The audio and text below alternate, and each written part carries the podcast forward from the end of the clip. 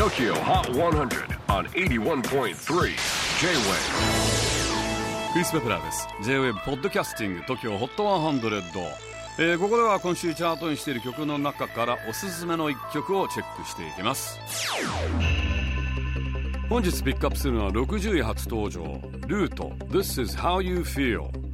えー、このルートはニューヨークを拠点に活動している男女デュオでメンバーはエマ・ラブそしてジャクソン・フット。それぞれの名前の一部を組み合わせてルートと名付けました、え、2人が出会ったのは2013年大学生の時。ニューヨーク州立大学パーチェス校で音楽を学んでいたんですが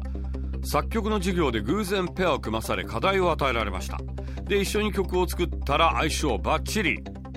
その授業の先生がリアーナやクリスティーナ・アギレラを手掛けたプロデューサーのカール・スターケン。だったということで彼の紹介で大手音楽出版社と契約。